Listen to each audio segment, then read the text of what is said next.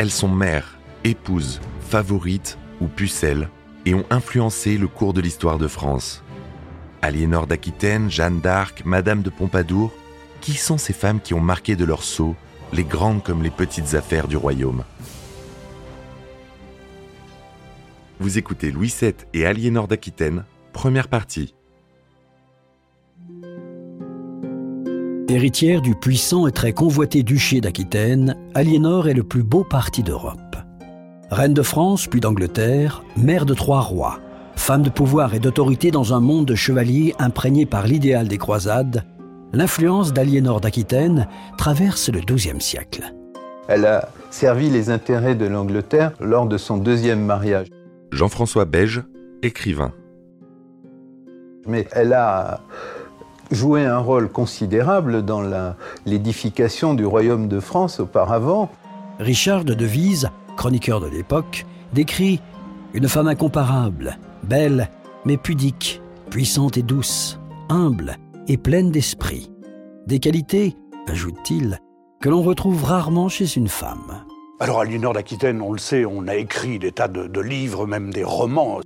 Michel de Decker, écrivain d'histoire est une femme exquise, très belle, euh, ravissante, mais ambitieuse, intelligente, euh, cupide, avide, sensuelle. Enfin, elle, a tout pour plaire. Répudiée par le roi de France, Louis VII, Aliénor renverse l'équilibre des pouvoirs. Elle est avec Henri II d'Angleterre à l'origine d'une dynastie légendaire, celle des Plantagenets, que le chroniqueur Giraud de Barry qualifie de dynastie issue du diable. Tête politique, Aliénor règne sur un véritable empire, qui s'étend des îles britanniques aux Pyrénées et donne naissance aux célèbres Richard Cœur de Lion et Jean Santerre, qui vont nourrir pour des siècles l'imaginaire populaire. La littérature et l'histoire se sont emparés de son destin tourmenté, contribuant à bâtir à outrance sa légende noire.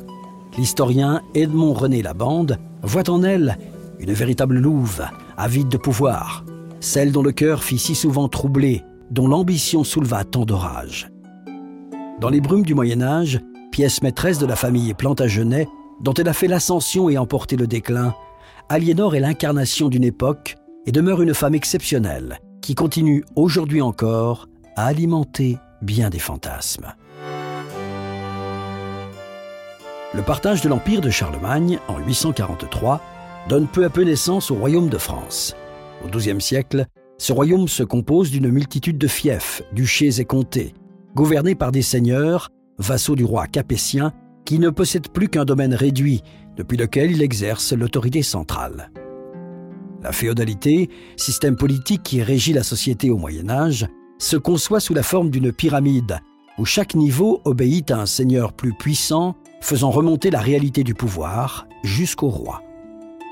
À la mort du dernier empereur carolingien, Charles III le Gros, en 888, le royaume d'Aquitaine devient un duché, gouverné par Guillaume le Pieux, chef de la maison des comtes d'Auvergne et premier duc de l'histoire. Après la mort de Guillaume le Pieux et de ses deux fils, sans descendance masculine, une farouche guerre de succession enflamme l'Aquitaine. Les comtes de Poitiers reprennent alors la couronne ducale qu'ils transmettent à leur fils aîné, qui portent tous le nom de Guillaume.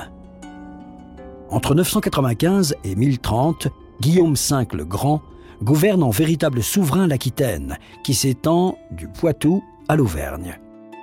Manifestant des velléités d'indépendance, il fait de Poitiers la capitale du duché et favorise la culture. Mais très vite, il se heurte aux ambitions de ses petits seigneurs vassaux qui entendent élargir leurs prérogatives. Dès le XIe siècle, le duché se métamorphose. On défriche les forêts, on assèche les marécages, de nouveaux villages et châteaux sortent de terre. L'Église entreprend des constructions monumentales de style roman pour chanter la gloire de Dieu. Sous la gouvernance de Guillaume IX le Troubadour, de 1086 à 1126, mécène avant l'heure et poète lui-même, la vie de cour s'enrichit d'une poésie profane en langue vernaculaire qui fait l'apologie de l'amour courtois. Sa petite fille, Aliénor, grandit au milieu des jongleurs et des hommes de lettres. Elle est la fille aînée de Guillaume X d'Aquitaine et d'Aliénor de Châtellerault. Une première tragédie marque l'enfance d'Aliénor. Elle perd sa mère en 1130. Sept ans plus tard, avant d'effectuer un pèlerinage à Saint-Jacques de Compostelle, Guillaume X, qui n'a pas de fils, fait jurer à tous ses vassaux fidélité à Aliénor. Sage précaution. Guillaume, lui, va avoir l'idée saugrenue de mourir en partant en pèlerinage à Saint-Jacques-de-Compostelle, un vendredi saint qui plus est, à 38 ans. Et il va laisser, euh, il va laisser le duché d'Aquitaine à la petite Aliénor qu'il aimait tant. Parce qu'il n'y a pas de loi salique euh, en Aquitaine. Là, euh, ce n'est pas comme chez les Francs-Saliens où c'est l'homme qui hérite. Elle hérite le duché d'Aquitaine. Guillaume vient de faire de sa fille la plus riche héritière d'Europe, attirant la convoitise du roi capétien Louis VI le Gros. Aliénor possède une personnalité très forte. Elle a sans doute à peine 15 ans quand elle succède à son père à la tête du duché d'Aquitaine qui représente presque le quart de la France. C'est dire toute l'importance politique et stratégique que va avoir son futur mariage. Le roi des Francs, Louis VI le Gros, est assez clairvoyant. Il passe son règne à chevaucher l'épée à la main, mais il a aussi l'ambition de consolider son pouvoir et de fédérer ses vassaux autour de lui contre les agressions extérieures. Louis VI s'appuie sur un conseiller prudent et habile, l'abbé de Saint-Denis Sugère, et parvient en 1124 à résister à une coalition anglo-germanique. Pour la première fois depuis l'avènement de la dynastie capétienne, tous les vassaux se mobilisent pour défendre le pouvoir de leur roi. Le duc de Bourgogne, le comte de Champagne, le comte de Flandre, le comte d'Anjou, le duc de Bretagne et le duc d'Aquitaine répondent à l'appel du Capétien, resserrant les liens féodaux. À la fin de son règne, sur les conseils avisés de l'abbé Sugère, Louis VI scelle le destin de son royaume en mariant son fils aîné, Louis, à Aliénor, le 25 juillet 1137. Dans le cadre de ce mariage éminemment politique, s'opère alors un choc des cultures. Aliénor quitte son pays pour un autre. À Paris, on ne parle pas la même langue. La France du Nord parle la langue d'Oil.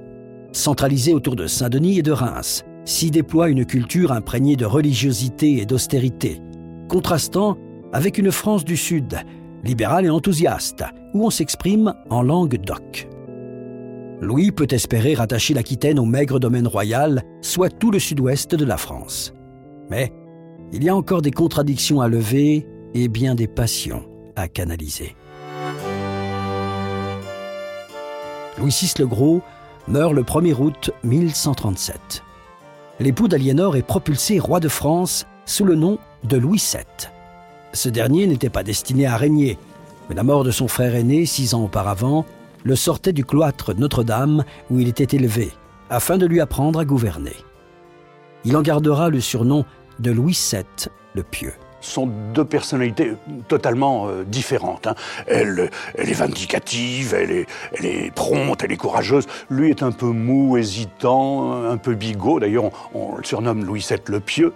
Aliénor est non seulement belle, mais elle est aussi brillante et vive d'esprit.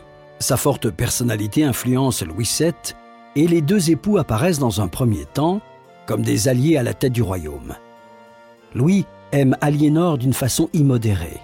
Ses conseillers, laïcs ou clercs, voient déjà dans cet amour la faiblesse d'Adam pour Ève. Au début, le couple royal s'entend parfaitement et Aliénor euh, donne son avis concernant la politique d'expansion du royaume, car euh, elle aime parler politique. En 1141, 1141, Louis VII entreprend une campagne militaire contre le comté de Toulouse, sur lequel Aliénor a des droits par sa grand-mère.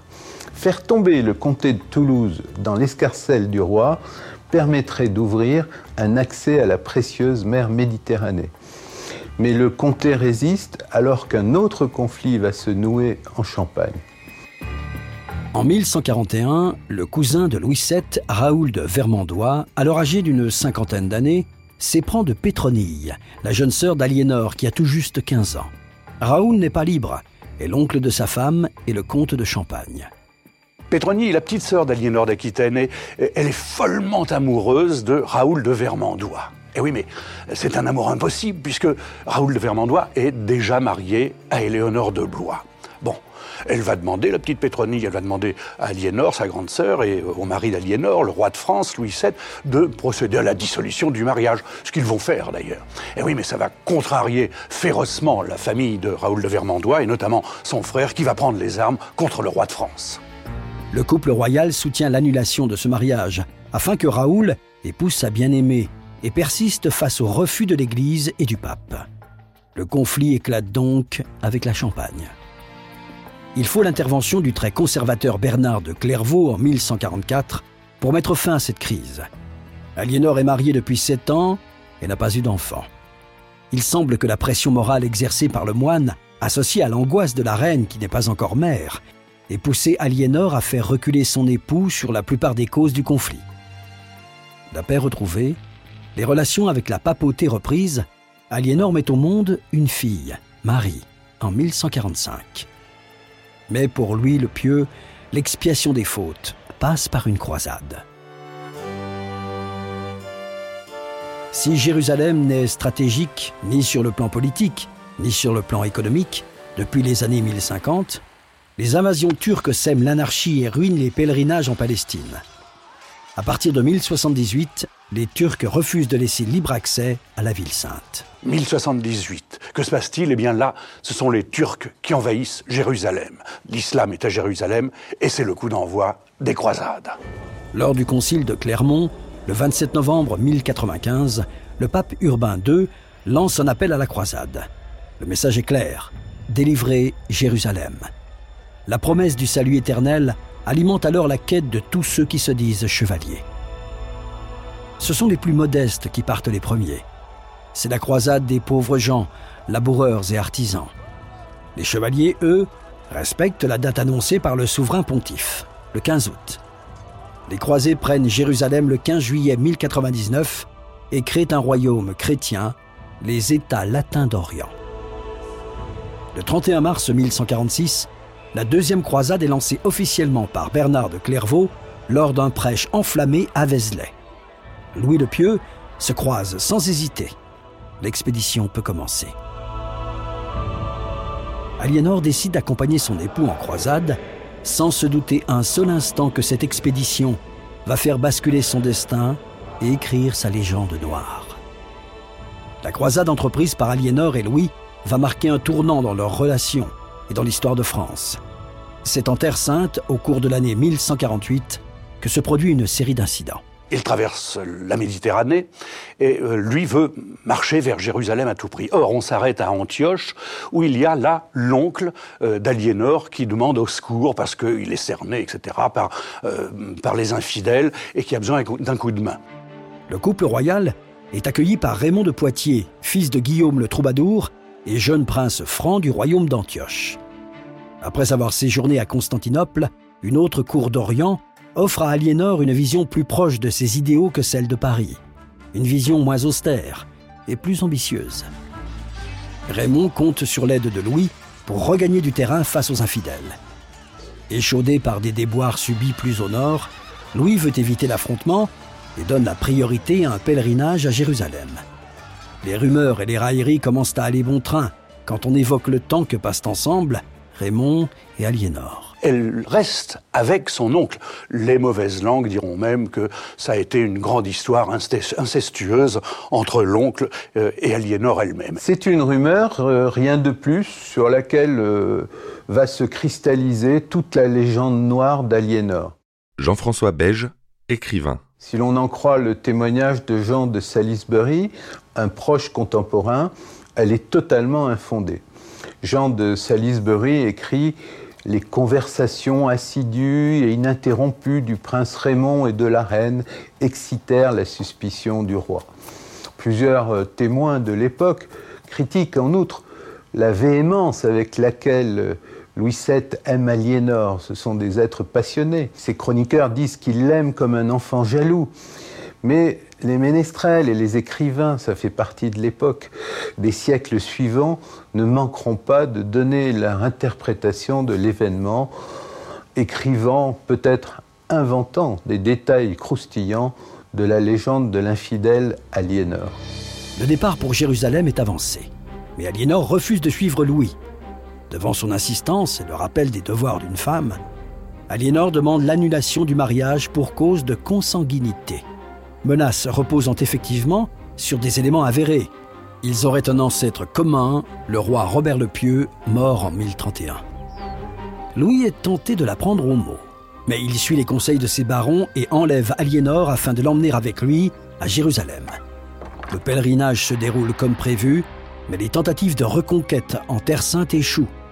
Le couple royal rentre de croisade dans deux navires différents. Leur route passe par Rome, où semble-t-il le pape réussit à les réconcilier, pour deux ans seulement, le temps de voir naître un autre enfant, une autre fille. Cette mauvaise réputation d'Aliénor est aussi à n'en pas douter due au fait qu'elle va renverser les alliances et faire basculer le pouvoir territorial en faveur de l'Angleterre. Les chroniqueurs français vont donc un peu se déchaîner contre elle, c'est une traîtresse, en montrant un visage diabolique.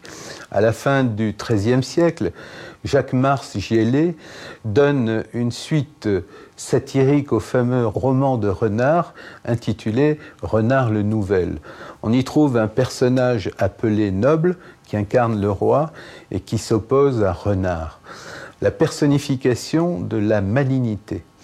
Renard a subtilisé à Noble les clés de son château et copule avec sa femme nommée Arouge. Elle est représentée sous les traits d'un léopard. Nul besoin de traduction pour tous les contemporains de l'auteur qui voient Aliénor dans Arouge et reconnaissent bien sûr Louis VII dans le pauvre noble trompé. Entre Louis VII et Aliénor, la rupture est bel et bien consommée. En partant en croisade, Louis VII avait laissé le champ libre à l'ambition de Geoffroy le Bel, comte d'Anjou. Profitant d'une guerre entre les prétendants au trône d'Angleterre, Geoffroy, qui avait épousé la petite fille de Guillaume le Conquérant, Mathilde l'Emperesse, avait fait valoir ses droits sur le duché de Normandie.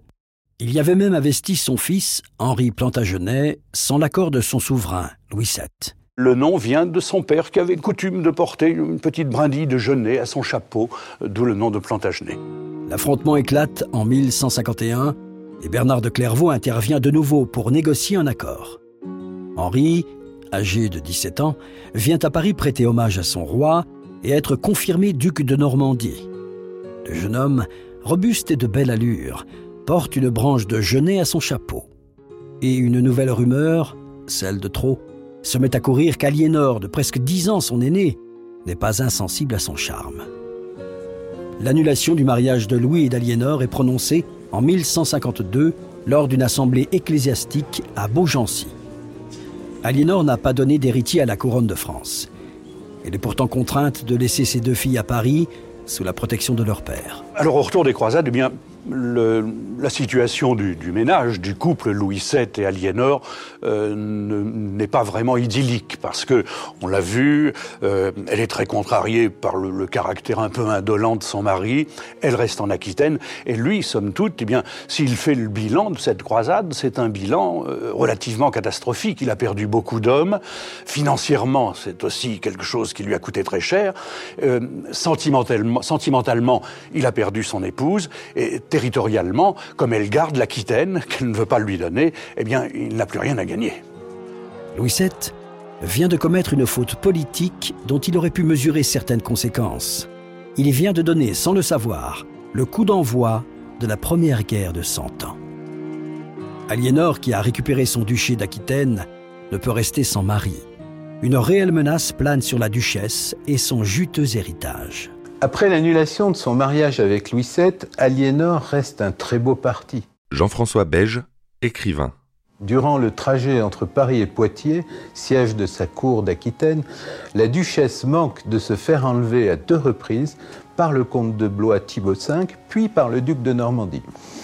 En sécurité dans son fief poitevin, Aliénor écrit à Henri Plantagenet qu'elle est libre de se remarier. Séduite par le prince qu'elle avait rencontré lors de l'hommage rendu à Louis VII à l'été 1151, Aliénor considère Henri, qui est un héritier présomptif du trône d'Angleterre, comme le seul parti digne d'elle. Bien conscient des avantages politiques et stratégiques d'une telle union, Henri ne tarde pas à se manifester. il épouse Aliénor à Poitiers le 18 mai 1152. À eux deux, ils forment déjà un empire, et Henri n'a pas encore fait valoir les droits de sa mère au trône d'Angleterre. Ce sera chose faite en 1154.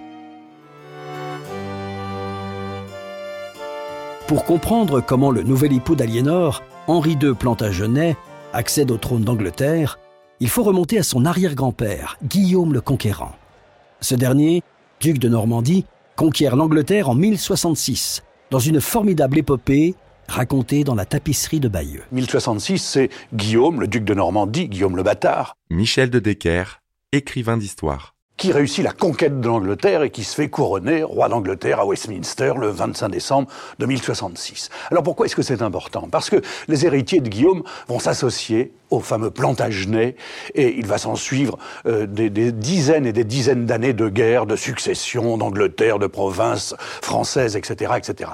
Le fils de Guillaume le Conquérant, Henri Ier Beauclerc, accède à son tour au trône d'Angleterre. Mais en 1120, son héritier meurt dans le naufrage de la Blanche-Nef, lors d'une traversée de la Manche.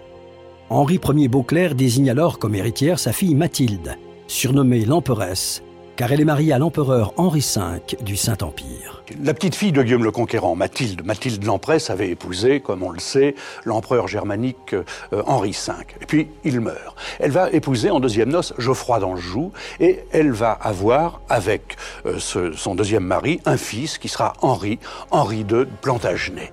À la mort du roi d'Angleterre, Henri Ier Beauclerc, en 1135, son neveu, Étienne de Blois, fomente un coup d'État. Il se saisit du trésor royal de Winchester, se proclame roi d'Angleterre et se fait couronner grâce au soutien de l'archevêque de Canterbury. C'est le début d'une véritable guerre civile qui va enflammer l'Angleterre pendant près de 20 ans. Un combat acharné va être mené en Angleterre entre Mathilde et son cousin, Étienne de Blois. C'est Mathilde qui finira par prendre l'avantage. Anna Brisson, guide à la cité royale de Loche et euh, accédera au trône d'Angleterre le fils de Mathilde et Geoffroy, Henri Plantagenet, le célèbre Henri II Plantagenet. En 1154, à la mort d'Étienne de Blois, conformément au traité de Wallingford signé l'année précédente, Henri Plantagenet devient roi d'Angleterre sous le nom d'Henri II. Il est couronné en l'abbaye de Westminster le 19 décembre 1154.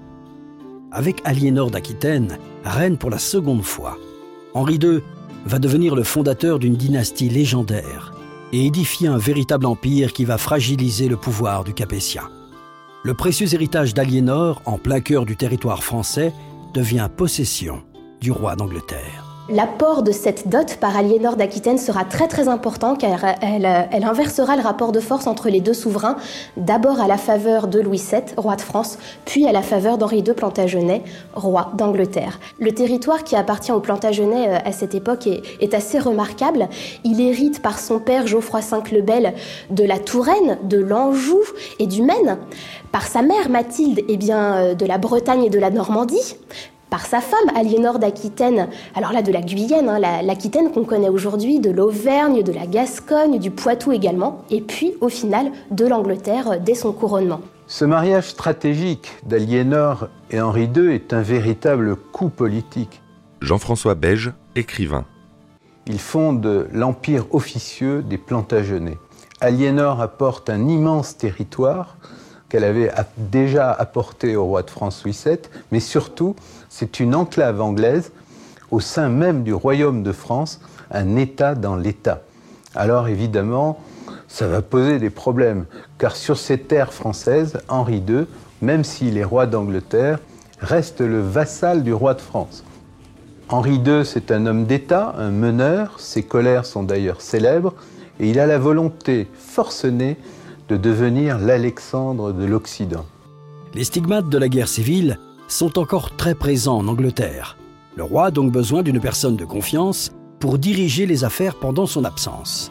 En France, il doit faire valoir ses droits et affirmer son pouvoir face aux velléités d'indépendance de ses barons et à la puissance du Capétien Louis VII. Henri II laisse donc naturellement les rênes du gouvernement anglais à Aliénor alors qu'il mène une expédition militaire vers Toulouse pour faire valoir les droits de son épouse, comme l'a fait Louis VII avant lui. Jean du Salisbury Leur contemporain et secrétaire de l'infortuné Thomas Becket rapporte le caractère interchangeable des deux souverains dans les débuts du règne. Henri II a toute confiance en son épouse. C'est une tête politique, elle a déjà prouvé sa valeur en Aquitaine, puis sur le trône de France, en montrant de réels talents de gouvernance. L'autorité de la reine est bien réelle, elle prend la tête de la chancellerie, elle édicte d'ailleurs plusieurs chartes royales sous sa signature sans que le roi ne valide ses décisions. Elle assure ainsi d'une main de fer une véritable régence, elle arbitre les conflits, gère aussi les finances. Sous le règne d'Aliénor, la vie de cour renaît. Dans le sillage de son illustre aïeul, Guillaume le Troubadour, elle fait du mécénat artistique une priorité et exalte la grandeur royale.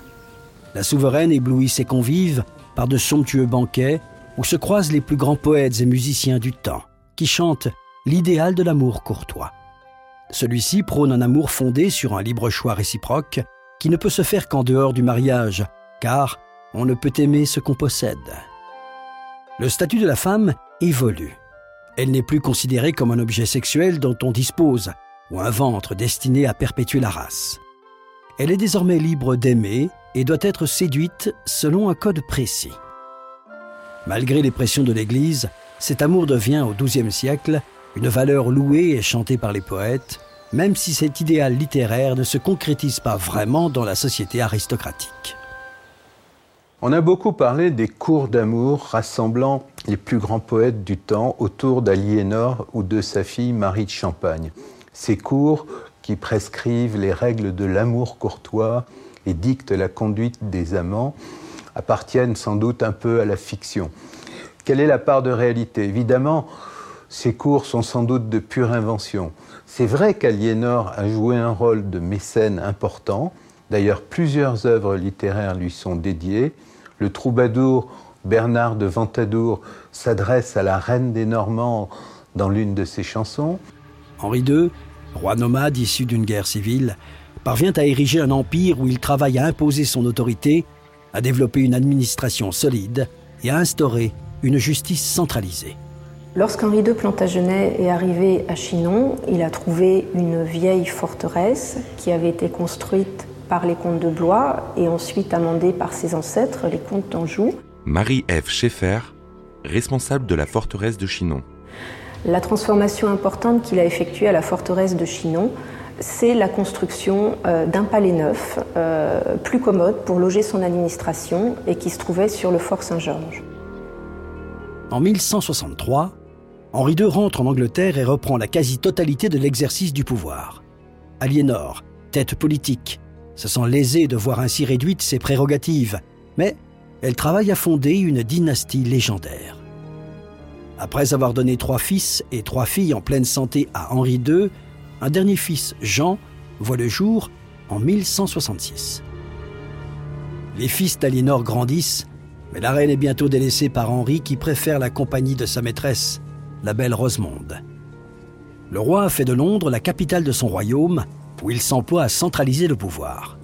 Il tient soigneusement ses fils à l'écart des affaires, ce qui mécontente Aliénor. Vous venez d'écouter À l'ombre des monarques. Si vous avez aimé ce podcast, vous pouvez vous abonner sur votre plateforme de podcast préférée et suivre Initial Studio sur les réseaux sociaux.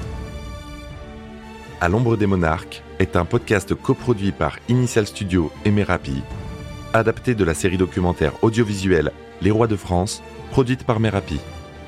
Cet épisode a été écrit par Thierry Bruand et Dominique Mougenot. Il a été réalisé par Franck Courvoisier. Production exécutive du podcast Initial Studio. Production éditoriale Sarah Koskiewicz et Mandy Lebourg, assistée de Sidonie Cotier. Montage Johanna Lalonde, avec la voix de Morgane Perret.